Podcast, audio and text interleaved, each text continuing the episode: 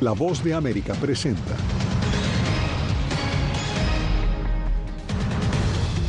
El presidente de México defiende la actuación de su gobierno ante el secuestro y asesinato de estadounidenses en Matamoros. Por sexto año consecutivo, una ciudad mexicana encabeza la lista de las 50 más violentas del mundo. La Casa Blanca descarta designar como terroristas a los carteles de la droga. Y el secretario general de la ONU llega a Ucrania con la meta de renovar con Rusia un acuerdo para exportar granos.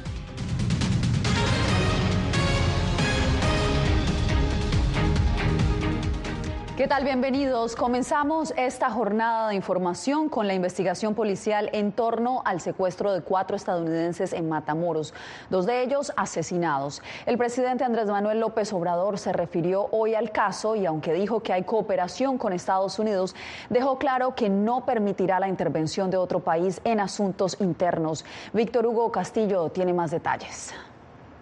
Mientras dos de los estadounidenses sobrevivientes al violento ataque y secuestro en Matamoros, México de la semana pasada ya se encuentran en los Estados Unidos, queda pendiente la repatriación de los dos cuerpos que pasaron la noche aquí en el Servicio Médico Forense de esta ciudad fronteriza de Tamaulipas. La Fiscalía General de Justicia del Estado de Tamaulipas y el Servicio Médico Forense en Matamoros, México, siguen resguardados por militares. Aquí está detenido José N. de 24 años, acusado de vigilar a los cuatro estadounidenses víctimas del violento ataque y secuestro del pasado viernes. Se actuó bien, que pronto se encontraron a las personas, dos fallecidos. En esta casa ubicada en el ejido El Tecolote, las autoridades mexicanas rescataron a dos estadounidenses sobrevivientes y encontraron a los dos fallecidos. Acabo de hablar con el fiscal Jorge Macías de la Comisión Estatal de Búsqueda de Personas y él me confirma que los cuerpos están aquí, que se espera que hoy los entreguen a las autoridades estadounidenses. Los sobrevivientes fueron ayer atendidos en el Valley Regional Medical Center de Brownsville, Texas. Una residente de Matamoros compartió su parecer con la voz de América, pero pidió no ser identificada para proteger su seguridad. Yo creo que es un caso aislado,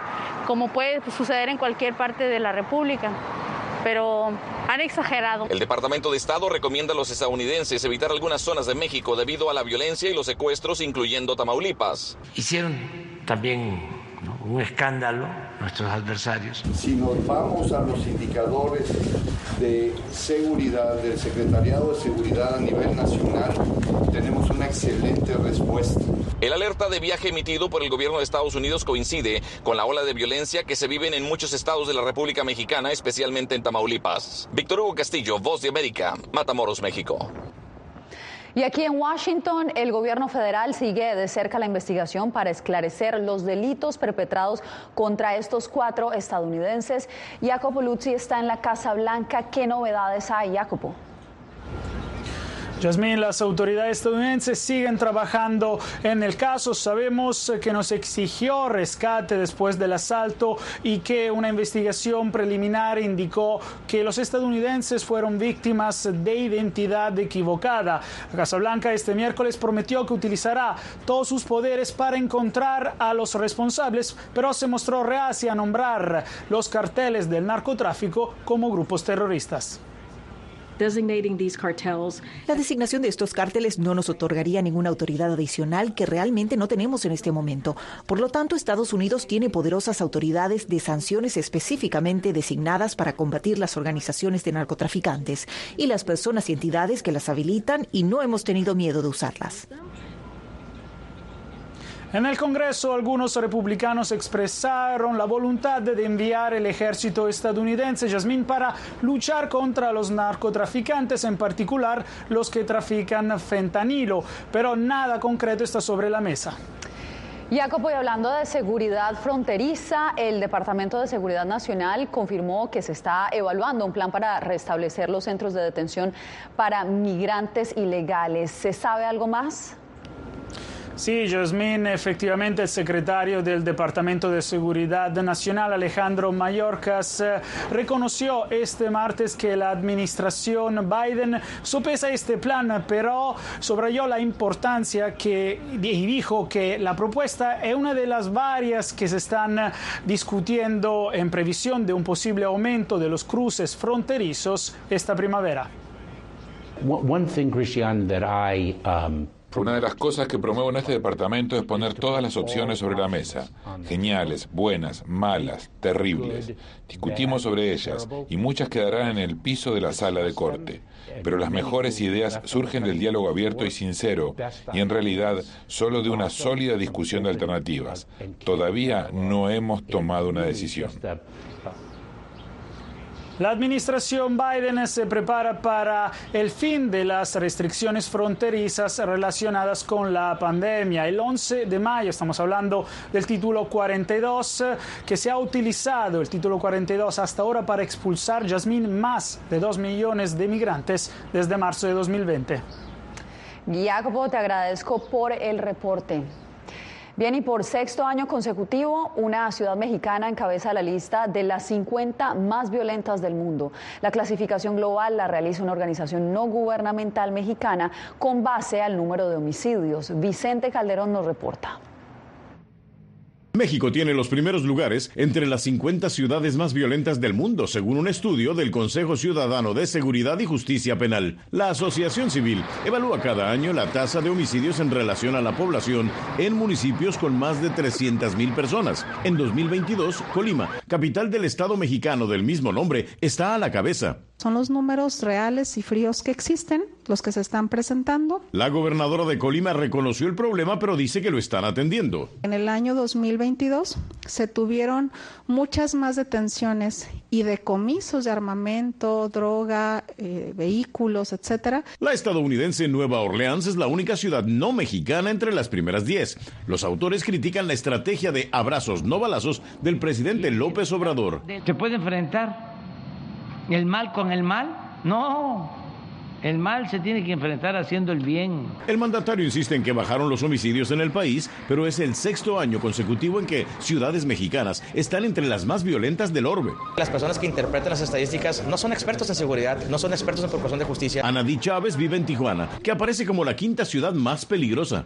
No he tenido ningún problema he estado bien tranquila. Es nativa de Acapulco, que ocupa el décimo sitio. El estudio no incluyó ciudades venezolanas que en el pasado han estado entre las más violentas porque dice que no pudieron obtener información confiable de esa nación.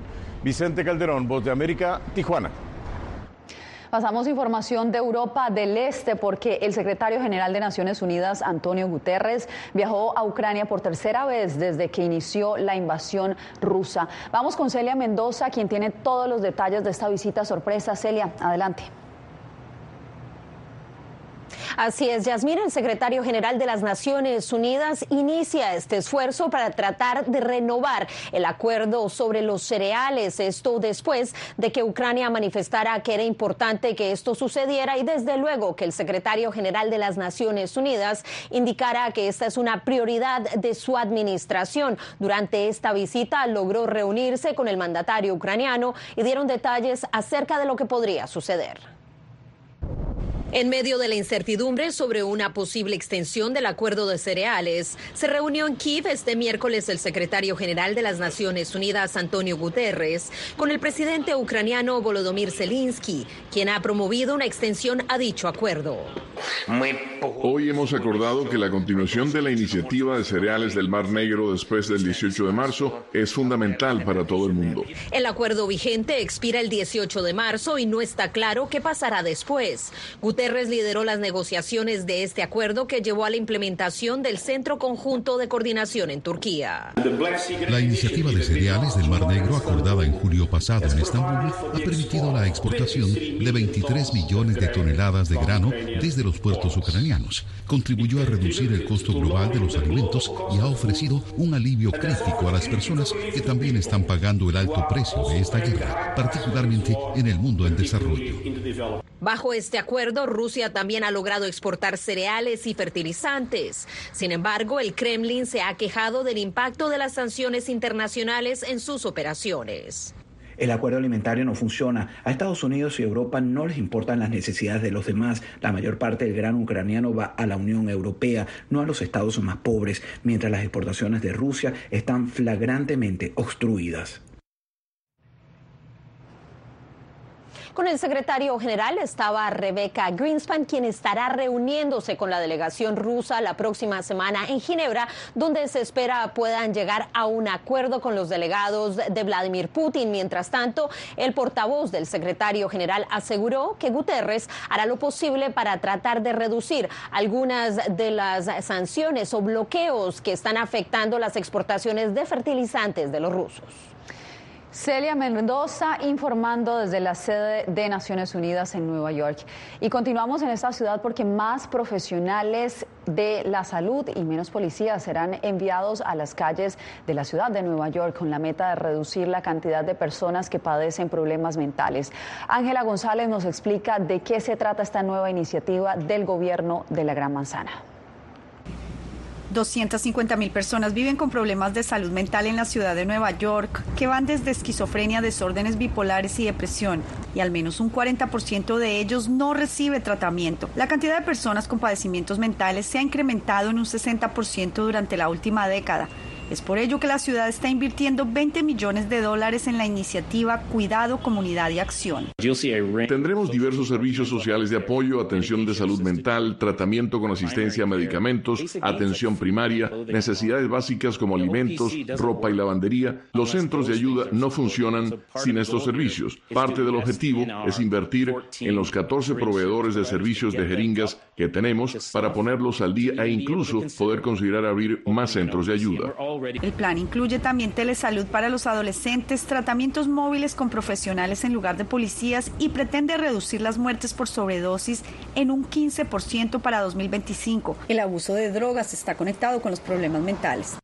También necesitamos más atención médica a largo plazo. Creo que necesitamos formar más profesionales de la salud mental porque tenemos escasez de psiquiatras, psicólogos, trabajadores sociales y enfermeras psiquiátricas, entre otros. La pandemia también agravó esta crisis ya que dejó a más de 8 mil niños huérfanos de uno de sus padres y los signos de problemas mentales han comenzado a mostrarse en personas tan jóvenes como los 11 años, según estadísticas del Departamento de Salud. Ángela González, Voz de América, Nueva York.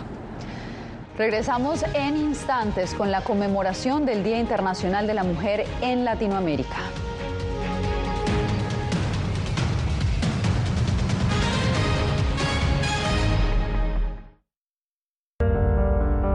En tiempos de cambios, cuando el mundo parece incierto y lo que escuchamos no refleja lo que vemos,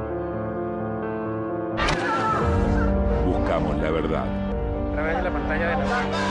Cuando nos cuentan solo una parte de la historia, perdemos la confianza. En momentos de crisis, nuestros sueños, esperanzas y deseos de un mejor mañana dependen de una prensa libre. En La Voz de América te traemos las historias que la gente se arriesga a ver. Conectamos el mundo y lo unimos con la verdad.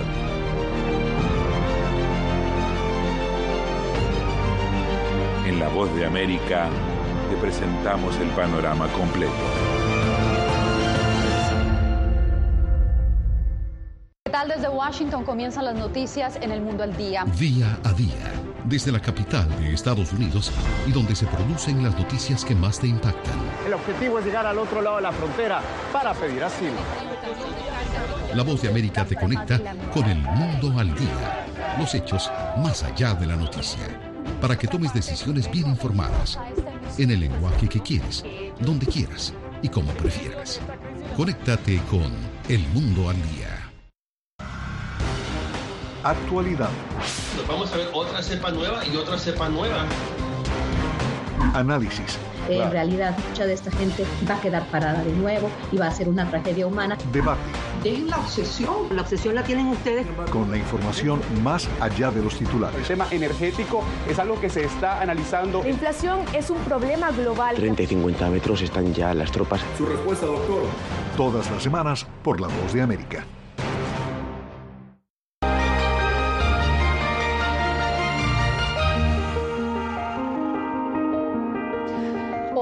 8 de octubre, se conmemora el Día Internacional de la Mujer y en Nicaragua casi todas las organizaciones de mujeres han sido clausuradas, por lo que la mayoría de ellas trabajan desde el exilio. Donaldo Hernández nos informa. Yo era una mujer que no, eh, no me interesaba nada de la política, yo y mi familia nos ha gustado mucho trabajar. Francisca Ramírez es una de las mujeres nicaragüenses con más reconocimiento internacional por su lucha en la defensa de los derechos de los campesinos y la protección del medio ambiente. Fue una lucha digna, o sea, lo hicimos con nuestros propios recursos, nosotros no ocupamos recursos de nadie para salir a protestar, para proteger nuestras tierras, para proteger el medio ambiente, para proteger nuestras propias familias. Por su oposición al gobierno de Daniel Ortega, Ramírez asegura que tuvo que partir al exilio, al igual que decenas de activistas sociales. No quedaba más que, que salir y, y salvaguardar la vida, que es lo que estamos haciendo aquí en el exilio. Desde que Daniel Ortega llegó al poder en 2007, 191 organizaciones no gubernamentales que trabajan por la defensa de los derechos de las mujeres han sido clausuradas por el Estado, según el colectivo de derechos humanos, razón por la que la mayoría de movimientos trabajan desde el exilio. ¿Qué representa acá? Resistencia. ¿Por qué? Porque no podemos hacerlo en nuestro país libremente. Gema Rayos resalta que en Nicaragua el gobierno ha prohibido cualquier expresión en el Día Internacional de la Mujer, motivo por el que se expresa desde Costa Rica. Sin embargo, el gobierno niega las denuncias y asegura que es respetuoso de los derechos de las mujeres. Donaldo Hernández, Voz de América. En Venezuela, el panorama para la participación de las mujeres en política es aproximadamente un 80% menor que los hombres. Esto según el índice global de brecha de género del Foro Económico Mundial, que ubica a ese país en el puesto 74 de 152 naciones estudiadas. Adriana Núñez Rabascal tiene el reporte. En Venezuela, dos mujeres han presentado sus nombres para hacerse con la candidatura opositora a la presidencia de la nación. En el plano legislativo, de 277 curules en la Asamblea Nacional, 93 son ocupadas por mujeres. Y aunque estos números parecieran alentadores para superar las desigualdades, especialistas creen que aún hay brechas. También se tienen que enfrentar a muchos estereotipos que vienen ligados con ser mujer a que quizás no la ven capaz de tomar decisiones porque quizás es muy sentimental o porque eh, se juzga porque si está haciendo carrera política y no está eh, cuidando a sus hijos. María Beatriz Martínez es presidenta de uno de los principales partidos opositores del país. Se confiesa privilegiada en el quehacer político, pero sabe que otras no tienen las mismas oportunidades. Hay muchas mujeres que son eh, lideresas por naturaleza, que son el motor de, de su sector, de su ciudad, de su parroquia, y no se asumen ellas como las protagonistas.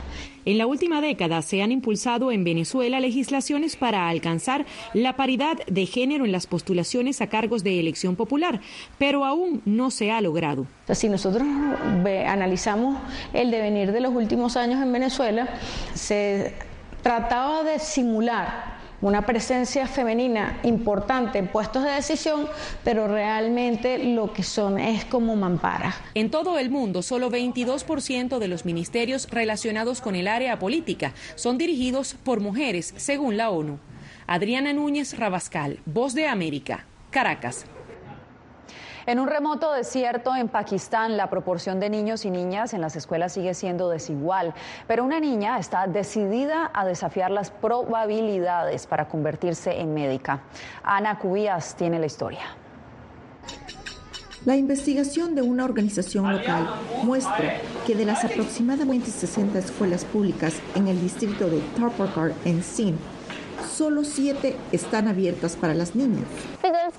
He visto muchas niñas que no salen a ningún lado y se les dice que solo hagan las tareas de la casa y cocinen. No pueden luchar por sus sueños, ni siquiera saben que pueden soñar. Pushpa Kaimanchar es la primera niña de su familia en llegar a la escuela secundaria. Ella recibió la mayor parte de apoyo de su padre, pero su prematura muerte recientemente casi la obligó a dejar su educación. Después de su muerte, mi tío me sugirió que dejara de estudiar, ya que algún día me casaría y no necesitaría ninguna educación para eso. Pero me aseguré de que supieran cuánto quería aprender y cumplir el deseo de mi padre de que me convirtiera en médico. Todos los días, Pushpa camina dos kilómetros para llegar a la escuela donde los niños y las niñas aprenden juntos.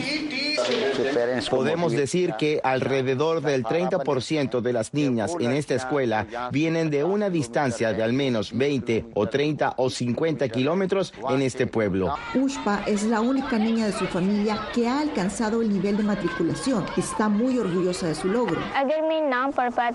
Si no estudiara o si esta escuela no estuviera aquí, sería como otras niñas que no pueden estudiar, que no conocen sus derechos, que no saben lo que está bien o mal o lo que es la vida. Ellas sufren. Con el apoyo de su familia, Pushpa tiene los ojos puestos en ser la primera mujer doctora de su familia. Ana Cubías, Voz de América. En Colombia, el Clan del Golfo aceptó entrar a las negociaciones de paz que adelanta el gobierno con diferentes actores armados.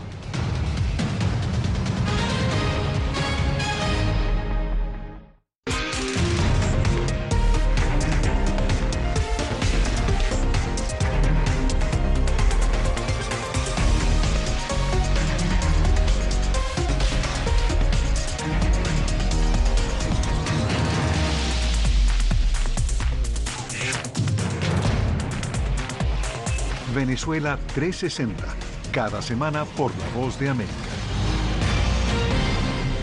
¿Qué tal desde Washington comienzan las noticias en el mundo al día? Día a día, desde la capital de Estados Unidos y donde se producen las noticias que más te impactan. El objetivo es llegar al otro lado de la frontera para pedir asilo. La Voz de América te conecta con el mundo al día, los hechos más allá de la noticia, para que tomes decisiones bien informadas en el lenguaje que quieres, donde quieras y como prefieras. Conéctate con El Mundo al Día. En tiempos de cambios, cuando el mundo parece incierto y lo que escuchamos no refleja lo que vemos, buscamos la verdad. Cuando nos cuentan solo una parte de la historia, perdemos la confianza. En momentos de crisis, nuestros sueños, esperanzas y deseos de un mejor mañana dependen de una prensa libre. En La Voz de América te traemos las historias que la gente se arriesga a ver. Conectamos el mundo y lo unimos con la verdad.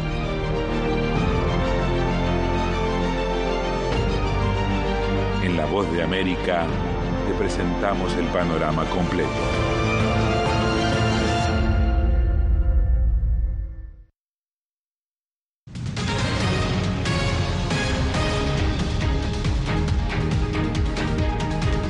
En Tegucigalpa, Honduras, la policía capturó a dos miembros de la pandilla Barrio 18, presuntos responsables de un ataque el 4 de marzo en el barrio Comayagüela, en el que fueron asesinadas a balazos ocho personas en una aparente disputa de tierras entre familias, según la policía. Acabamos de capturar al autor intelectual y material de la muerte múltiple en la primera avenida. Es un pandillero de la 18 que responde al alias de malhumorado. Ha sido capturado él con eh, uno de los fusiles eh, que se utilizó en la muerte múltiple de los conciudadanos eh, hace unos días en un sector de Comayagüela. En Colombia, el cartel de droga más grande de ese país, el Clan del Golfo, dijo estar dispuesto a iniciar conversaciones con el gobierno de Gustavo Petro y sumarse a su política de paz total. Jair Díaz nos reporta. El Clan del Golfo, cartel acusado de narcotráfico, corrupción y terrorismo en Colombia y Estados Unidos, dice estar dispuesto a negociar un posible sometimiento con el gobierno de Gustavo Petro. Hemos contratado los servicios profesionales de abogados y por ende conferido poder amplio y suficiente para que adelanten acercamientos, exploraciones y, de ser el caso, negociaciones jurídicas. El anuncio no cayó muy bien entre algunos senadores opositores al gobierno por considerar que tal acuerdo equivaldría a premiar a este grupo narcoterrorista. Es obvio que el clan del Golfo no va a perderse esta oportunidad política. Ya veremos en qué condiciones se les va a dar ese privilegio que les está entregando Gustavo Petro. Para el internacionalista Rafael Piñeros, el pilar para llegar a acuerdos debe ser que el clan del Golfo entregue las rutas del narcotráfico. Que les permita eh, eh, también encontrar otro tipo de organizaciones que contribuyen a la distribución de los narcóticos desde México y en los Estados Unidos. El senador oficialista Iván Cepeda, miembro del gobierno en los diálogos de paz con la guerrilla del ELN, celebra esta voluntad de paz del clan del Golfo. Esperamos es que se concreten los anuncios, que no se queden en palabras y que se pase pronto a un sometimiento a la justicia. Según las autoridades, el clan del Golfo tiene presencia en 241 municipios de 27 departamentos, entre ellos Antioquia, Nariño, Cauca y norte de Santander en la frontera con Venezuela. Jair Díaz de América, Bogotá. Cuando regresemos, una youtuber se abre paso en las redes sociales desde El Salvador.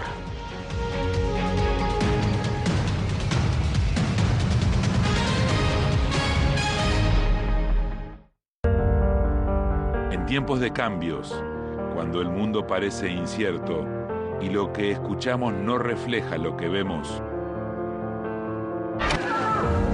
buscamos la verdad la pantalla de la... Cuando nos cuentan solo una parte de la historia, perdemos la confianza.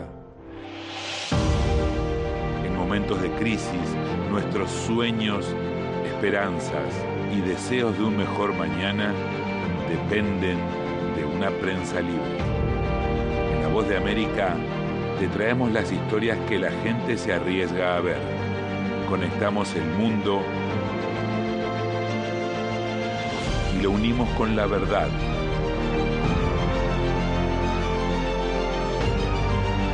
En La Voz de América te presentamos el panorama completo. Washington comienzan las noticias en el mundo al día? Día a día, desde la capital de Estados Unidos y donde se producen las noticias que más te impactan.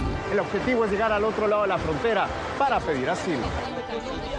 La voz de América te conecta con el mundo al día, los hechos más allá de la noticia, para que tomes decisiones bien informadas, en el lenguaje que quieres, donde quieras y como prefieras. Conéctate con El Mundo al Día. Actualidad. vamos a ver otra cepa nueva y otra cepa nueva. Análisis en realidad mucha de esta gente va a quedar parada de nuevo y va a ser una tragedia humana. Debate. Dejen la obsesión. La obsesión la tienen ustedes. Con la información más allá de los titulares. El tema energético es algo que se está analizando. La inflación es un problema global. 30 y 50 metros están ya las tropas. Su respuesta, doctor. Todas las semanas por La Voz de América.